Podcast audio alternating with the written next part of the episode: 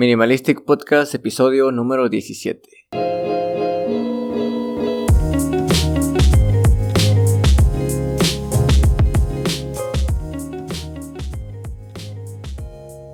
Bienvenidos a Minimalistic Podcast, el espacio en donde te platico sobre minimalismo, desarrollo personal y cualquier cosa que te ayude a vivir mejor, más ligero y con un mayor sentido. Yo soy Kevin Ramírez y gracias por tomar este momento de tu día para escuchar este nuevo episodio.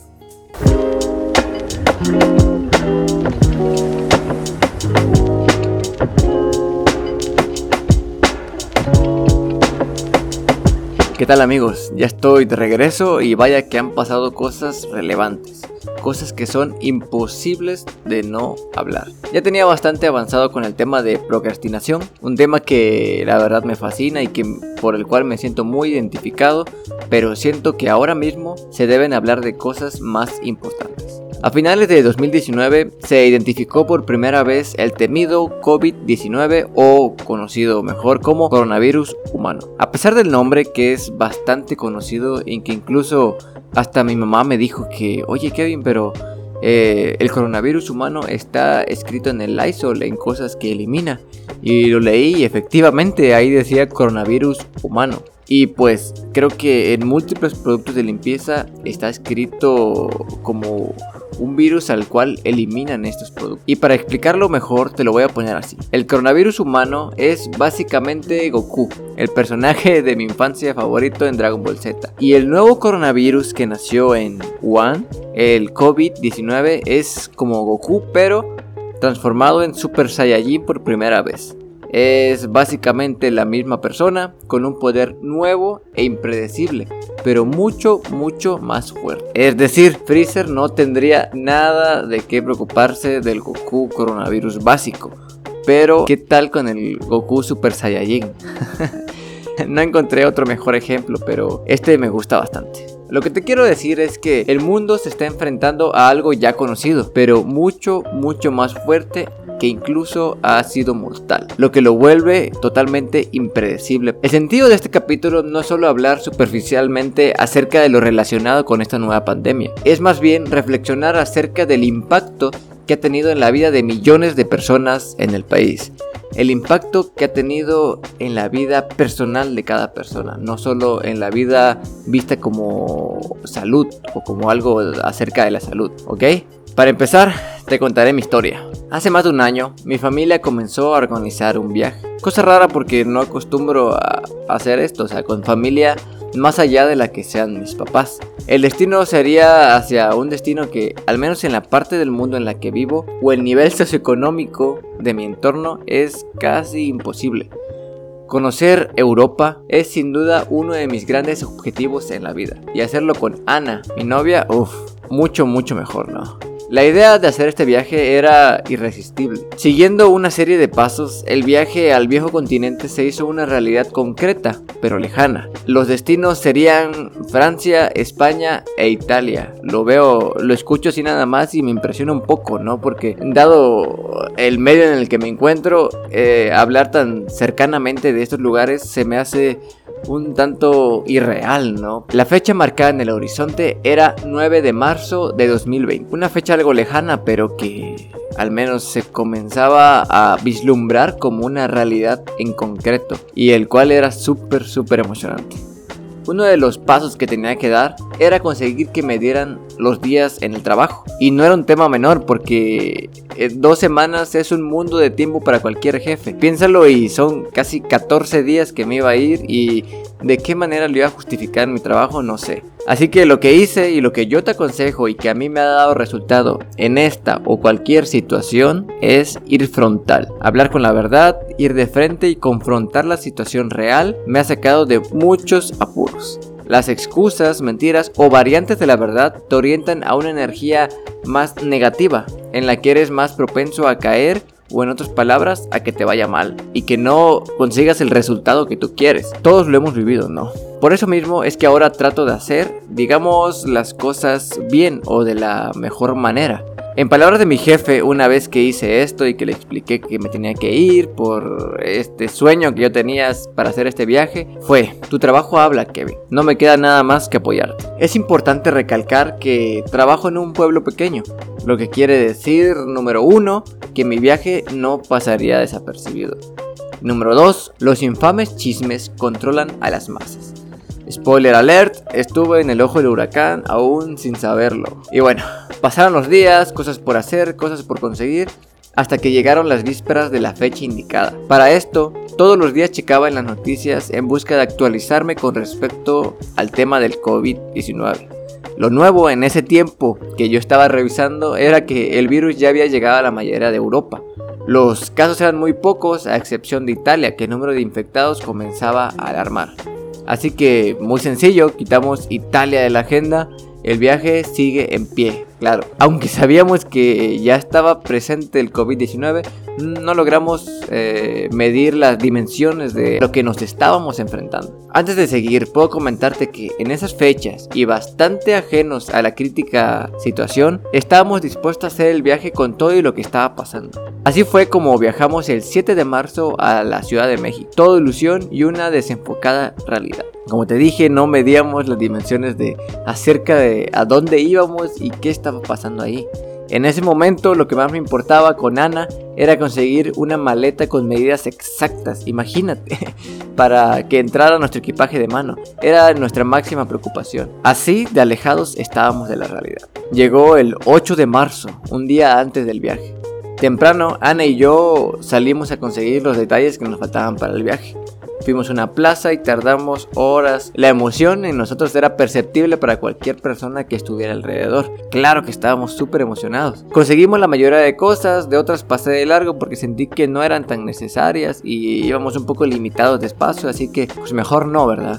El último objetivo era la escurridiza maleta ya que se nos había resistido bastante. A los lugares a los que íbamos, o estaba demasiado cara una maleta, o se pasaba de las medidas y a mí me entró ese miedo por, porque no me dejen meter mi maleta y tanto que he esperado, así que quería que todo estuviera perfecto para que no tuviéramos ni un pero en el viaje. Después de buscar eh, en esa plaza en prácticamente todos los lugares, llegamos al indicado. Recuerdo que teníamos dos opciones. Elegimos la que para nosotros cumplía con las características que queríamos exactamente y nos dispusimos a comprarla, porque ya por fin la habíamos conseguido. En el camino me di cuenta que al deslizar la maleta una rueda tenía un ruido extraño y dije, esto no, no debe ser normal. Los empleados nos intentaron convencer de que era normal, pero nada de eso, la rueda estaba defectuosa y aún así no las querían vender así. En fin, en lo que tratábamos de resolver ese detalle sentí un pequeño, casi imperceptible escalofrío en mi cuerpo, como cuando sabes que algo va mal pero no sabes qué es. No era otra cosa que mi teléfono sonando. Entonces lo saqué, vi la pantalla y en cuanto vi el nombre del que me estaba llamando dije, mm, como que esto no va bien. Contesté y me fui alejando poco a poco. Comencé a escuchar, queriendo al mismo tiempo no escuchar nada porque sabía lo que venía y pues era uno de mis familiares que estaba organizando el viaje.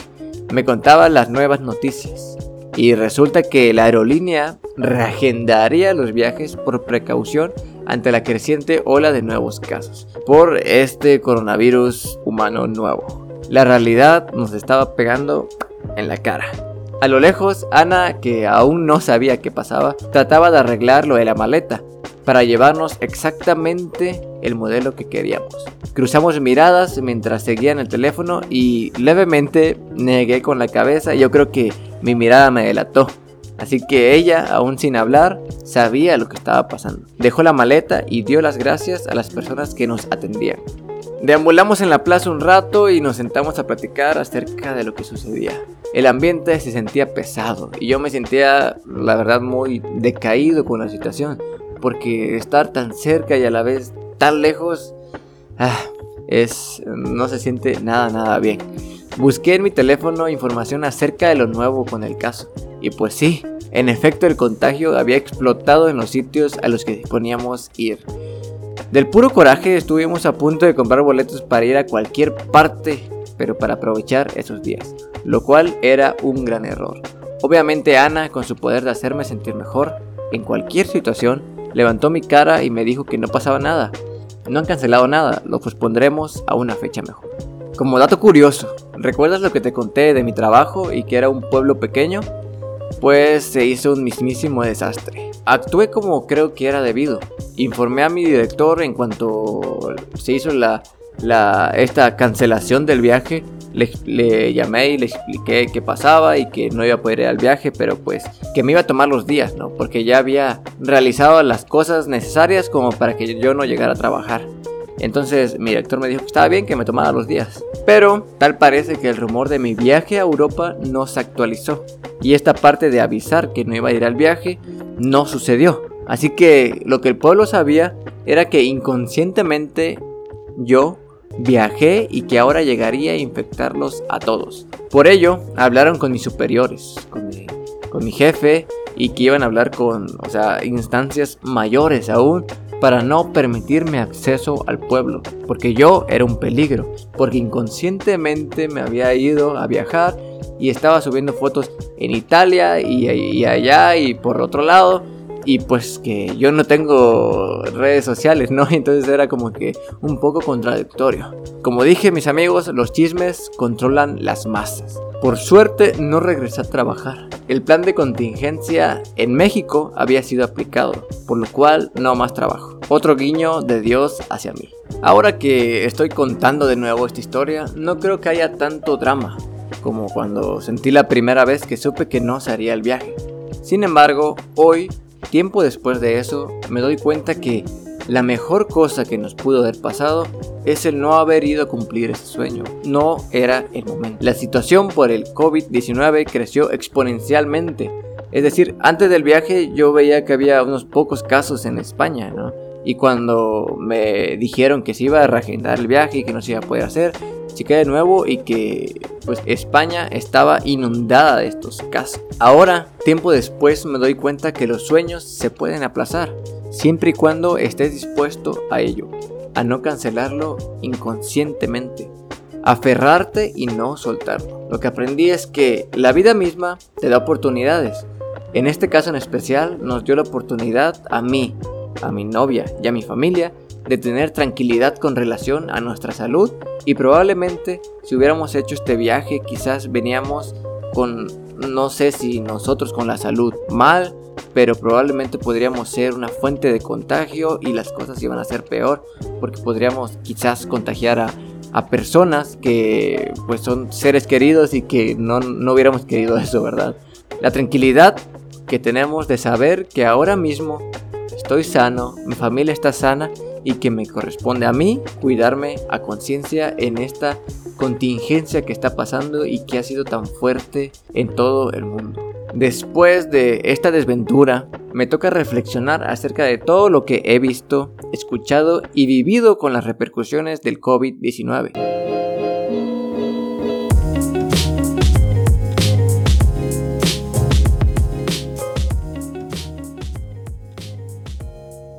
Llevamos con Ana ya varios días en casa. Las únicas veces que salimos es a comprar, que se necesita para comer y visitas a, nuestros padres son las únicas razones por las que salimos. Pareciera fácil, pero el estar así y a pesar de estar solo una semana y media en esta situación, hace que pasen cosas que generalmente no pasarían. Y estoy seguro que te vas a poder identificar con algunas. Lo peor es que al menos en México esta contingencia todavía está como que iniciando. No estamos ni cerca del punto límite que la enfermedad puede traer.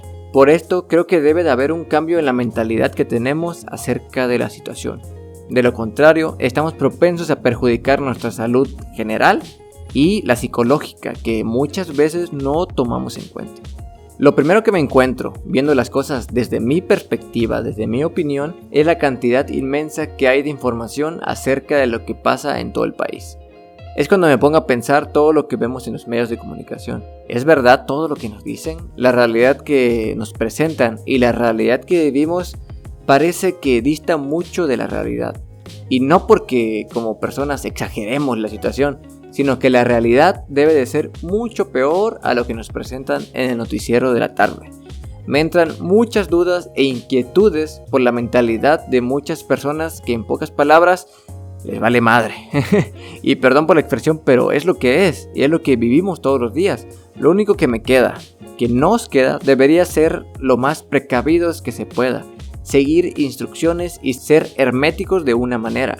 Quizás con las acciones que hagamos, las personas a nuestro alrededor comprendan que esto ni es un juego, ni es un invento político, que apreciamos nuestra salud, que queremos, sobre todas las cosas, proteger a las personas que queremos y que son más propensas a perder la lucha si se llegaran a enfrentar a este COVID-19.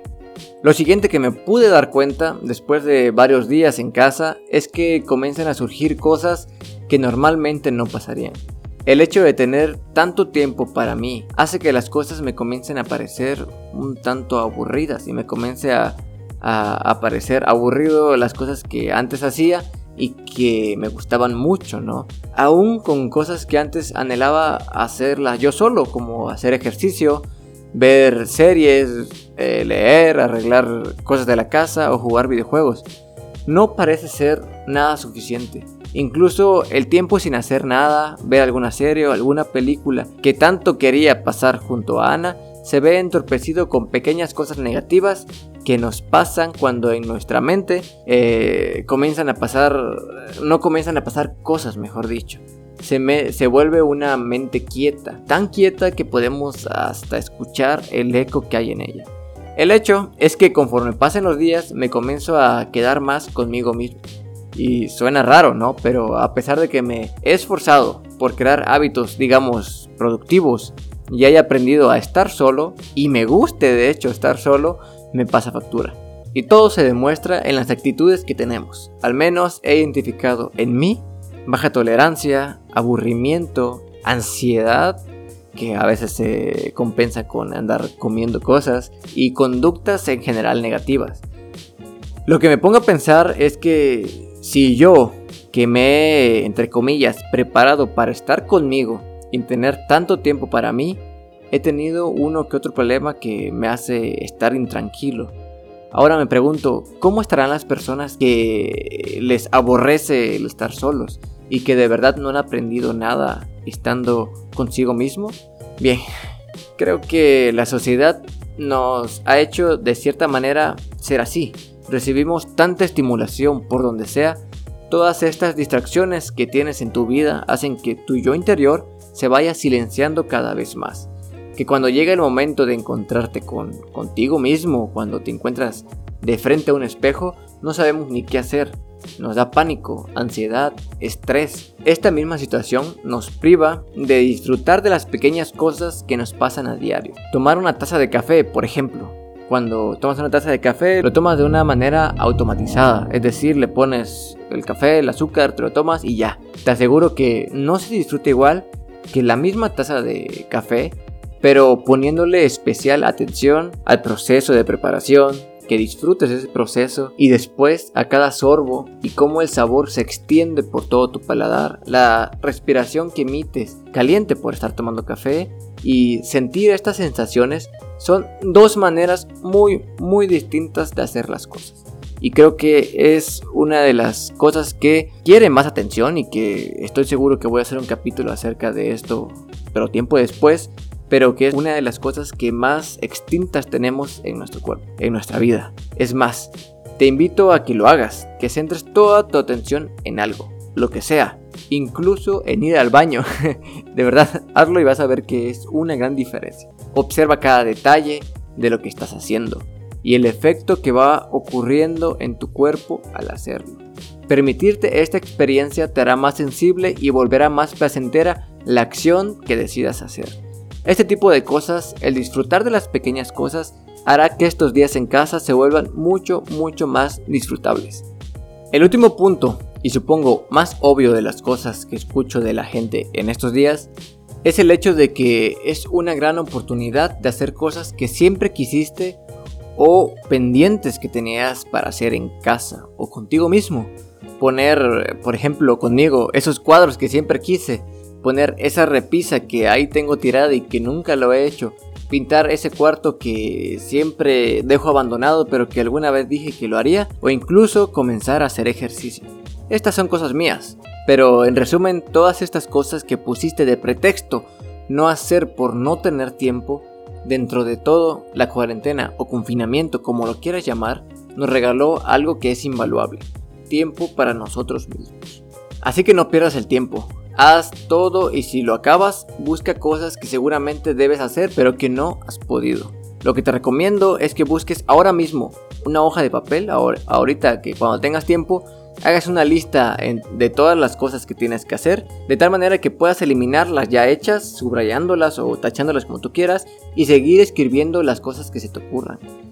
Estas cosas productivas pueden hacer que ocupes el tiempo y que los días sean más livianos y más activos. Piensa en el hecho que de todas maneras iba a hacerlo. Y si no es ahora, no lo voy a hacer nunca. Así que no pongas más pretextos y póntelos a hacer ya.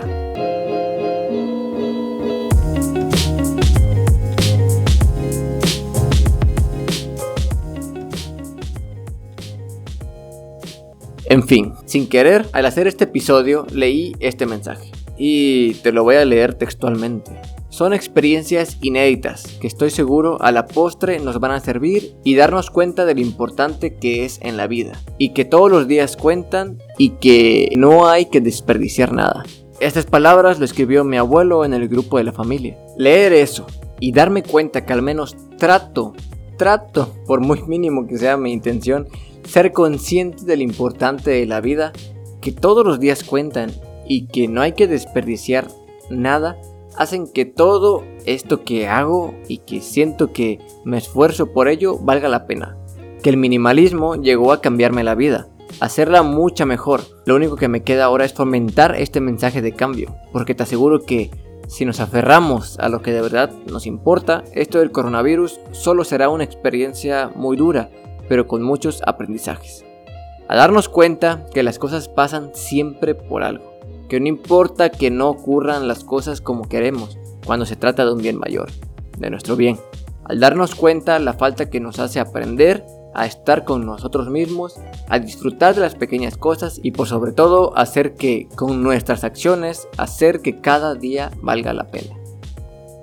Espero mover algo dentro de ti que diga, ah caray, puede que tenga razón. Si te movió una pequeña fibra y desperté alguna inquietud, quiere decir que el propósito de este podcast va por buen camino.